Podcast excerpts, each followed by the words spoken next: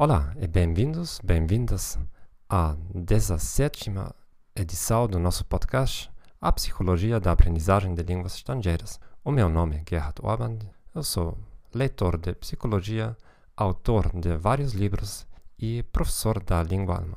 No episódio precedente, nós falamos sobre a necessidade de melhorar os nossos conhecimentos de gramática e da língua em geral, mesmo se a maioria das pessoas, da, a maioria da população nativa, parece não fazer isso. Se você perdeu-se aquele episódio, posso, po, pode achá-lo, né, como os outros episódios no nosso arquivo. Né.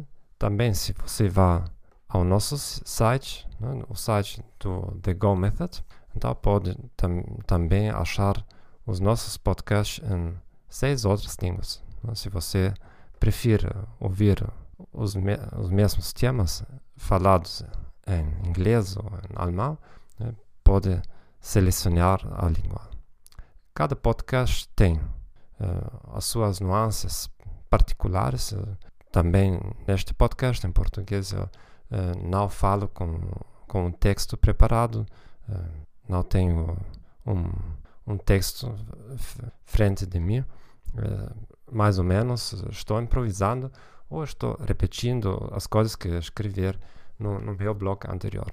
Né? Por isso também né, há os, os, muitos erros que cometo, porque acho também para os meus alunos é importante de obrigar-se a falar espontaneamente, improvisadamente, né? porque somente assim né, você tem a chance, tem a possibilidade de alguma vez falar numa maneira semelhante a um falante nativo. Né? Se, se vocês começam a obrigar-se a falar espontaneamente, né? há aquela possibilidade. Se você começa eh, sempre a ler textos ou eh, praticar diálogos né? memorizados, então né? toda a vida vai ficar dependente da, eh, daquela ajuda. Né? Como políticos, né? existem muitos políticos que não podem falar espontaneamente. Sempre precisam de, de um teleprompter. Né? Se você eh, acha na internet os famosos vídeos como ex-presidente Obama quando o seu teleprompter uh, caiu uh, numa conferência de prensa e coisas assim. Não? Ou muitos diplomatas não podem falar sem ler de uma folha. Ok. Então, hoje falaremos sobre a importância de estabelecer limites superiores. Quando eu comecei a aprender o russo, fiquei muito frustrado. Por quê? Porque até então eu tinha começado a aprender outras línguas europeias, mas uh, tinha o meu método uh, pessoal de não frequentar cursos, de não ler uh, manuais, mas somente de pegar um livro na biblioteca de Hamburgo, que tem uma excelente uh, secção de livros internacionais, uma variedade de línguas. E simplesmente peguei num dicionário, num livro, literatura universal, ou, Agatha Christie, ou qualquer coisa, e eu já, uh, já conhecia o, o, conteúdo mais ou menos e começava a ler simplesmente. E com o russo isso não era possível.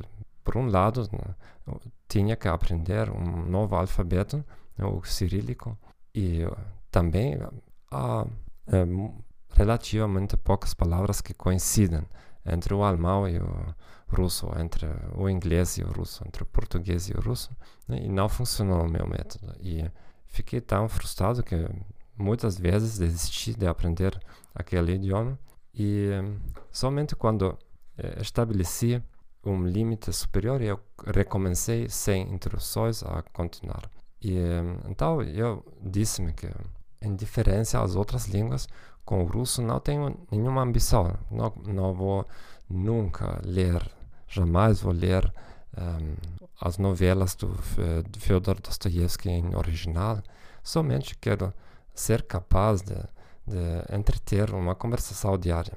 Agora, depois de 15 anos, posso dizer que uh, no tempo tenho lido, sem exceção, todos, todas as novelas do Dostoiévski, nem somente uma vez, mas duas vezes, três vezes.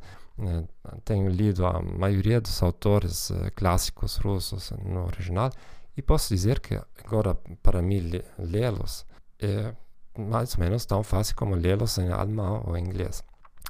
Então, posso dizer que recomendaria aquela abordagem, eu não sei, porque hoje eh, eu não acho em limitar-se, eu não acho em, em um, dizer que eu não sou capaz. Por, por outro lado, eh, é um incidente um pouco interessante, porque há, há tantos livros sobre o pensamento positivo. Assim, e no meu caso, eu fiz a coisa oposta. Né? So, se os proponentes do, do, do pensamento positivo eh, teriam razão, então isso teria, teria sido uma catástrofe. Né? Se elas pensam que se você tem, uh, você tem, tem que repetir eu posso, eu posso, eu posso, posso, posso fazer. Eu disse também que eu não serei nunca capaz. não, mas é, certamente aqui podem existir, existem muitos outros fatores também. Mas uma coisa na qual estou muito certo, certo é que você tem que estabelecer limites na prática diária. Um, se você compara aprender uma língua estrangeira com um, um maratona, né, você pode observar certas coisas. Em primeiro lugar, em primeiro, o, eh, ambas coisas são projetos de, de, um horizonte mais largo. Mesmo se né, um bom estudante de, de línguas não ele continua a aprender, não, não como um maratona que depois de 42 quilômetros acabou. Mas pessoas que falam bem uma língua constantemente fazem esforços de aprender novas palavras, de melhorar a pronúncia e coisas. Mas, em certo modo, muitos alunos se comportam como uma pessoa que corre um maratona e fa faz um sprint nos primeiros 500 ou 1000 metros. Né? é claro que aquelas pessoas ficarão exaustas, exaustas né, depois de dois, três quilômetros e não poderão continuar. A mesma coisa com, a, com muitos dos meus alunos. Pergunto quanto tempo inve, in, uh, investem em praticar em casa. Muitos deles duas horas, três horas. Né? Para mim isso é um choque porque da minha experiência de ensinar línguas quase de 20 anos, né? Ve, eh, vejo uma correlação muito clara entre a, a, essas pessoas que fazem um grande esforço no início e depois a probabilidade de, de, de não continuar. Por quê? É porque uma tal rotina é impossível de sustentar. Você não pode dedicar três horas a uma língua eh, depois de um ano, depois de dois, dois anos. E depois essas, aquelas pessoas ficam muito frustradas porque acham que existe uma correlação clara entre né, aquele tempo intenso e os resultados. Mas na aprendizagem de línguas não ganham as, as pessoas né, que que têm resultados imediatos, né? Como é, eu não sou evangelista ou predicador, não sei, mas todos nós conhecemos as famosas palavras na, na, no Sermão no Monte, que, onde Jesus diz que uh, os, uh, os, os, últimos serão os primeiros. Não? Bem, não li a, a, Bíblia em português, mas mais ou menos assim. Essa é a mesma coisa na aprendizagem de línguas. Há pessoas que têm resultados quase imediatos, né? trabalham com o Duolingo, com, podem memorizar frases, diálogos inteiros, mas depois né, há uma estagnação e frustração. Por outro lado, as, ganha as pessoas que começam com passos muito pequenos, pequenos, pequenos, mas estão capazes de sustentar aquela, aquela rotina eh, toda a sua vida. Então, quais são os, os meus, as, as minhas recomendações? A primeira de limitar o tempo da rotina diária né, entre 5 e 30 minutos. Né?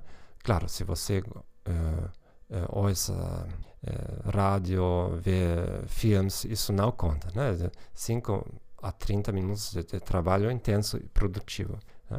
Uh, depois, se você começa a limitar né, o seu tempo, você obrigatoriamente começa a se perguntar, né, qual, tenho somente cinco minutos à minha disposição, o que é que posso fazer naqueles cinco minutos né, para ter um resultado? Se temos, sabemos que temos todo o dia né, você podemos nos permitir de uh, perder o tempo com coisas pouco produtivas, né? porque não sentimos né, o, o valor né, do nosso tempo. Uh, a segunda recomendação é também limitar o número, a, a quantia da, de novas palavras. Né? Uma palavra ao dia, o máximo 10 palavras, o que é extremamente difícil sustentar num longo período, um, é mais do que suficiente. E agora, não, você não tem que ter pânico, porque se você aprende somente uma, uma palavra no dicionário, é, isso não significa que aprenderá somente aquela palavra. É, também, se você vê aquela palavra no dicionário várias vezes durante o dia, automaticamente a sua mente vai é, gravar, vai aprender as palavras que estão ao redor. Acontece sem que você faça nada. É o mesmo efeito do, da aprendizagem acidental, como quando você conduz uh, na cidade e pode depois uh, lembrar os slogans publicitários. Né? Você não você não depois um esforço consciente né, de fazer isso. E último, a última recomendação é de estabelecer metas realizáveis mensuais. Né? Quer dizer, por exemplo, estou a aprender o azerbaijano como para fazer o meu podcast em, no próximo ano. Então, no primeiro mês, eu somente aprendi como conjugar o verbo no tempo presente. O que é que passa então? Então, se você uh, se concentra somente numa tarefa, né, a mente sempre uh, tem sempre fome, se, quer sempre aprender coisas novas e se você não permite de fazer isso, então a mente concentra-se em, em, aperfeiçoar as poucas coisas que tem permissão de fazer. Então, muitas pessoas, por exemplo, aprendem como conjugar um verbo no presente e já acham que podem continuar ao próximo tema, porque já sabem. Mas se você não faz isso, você tem o tempo de aperfeiçoar, por exemplo, medir o tempo que precisa para conjugar 10 verbos e você pode melhorar esse tempo. Você pode conjugar né, na, na, na velocidade da luz e tudo isso. Então você pode se permitir o luxo de, de fazer poucas coisas perfeitamente. Né? E, e depois, né, se você lembra a regra 80-20, mesmo se você é um, um, falante muito experienciado, as coisas mais utilizadas na gramática são os, os primeiros temas, né? o tempo presente, o passado, os temas elementares na gramática. E se você sabe aqueles poucos temas perfeitamente, já tem 80% de, da sua fala correta.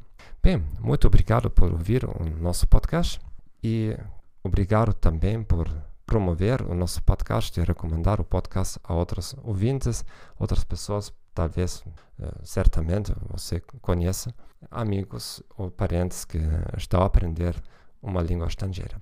Até a próxima semana e tchau, tchau.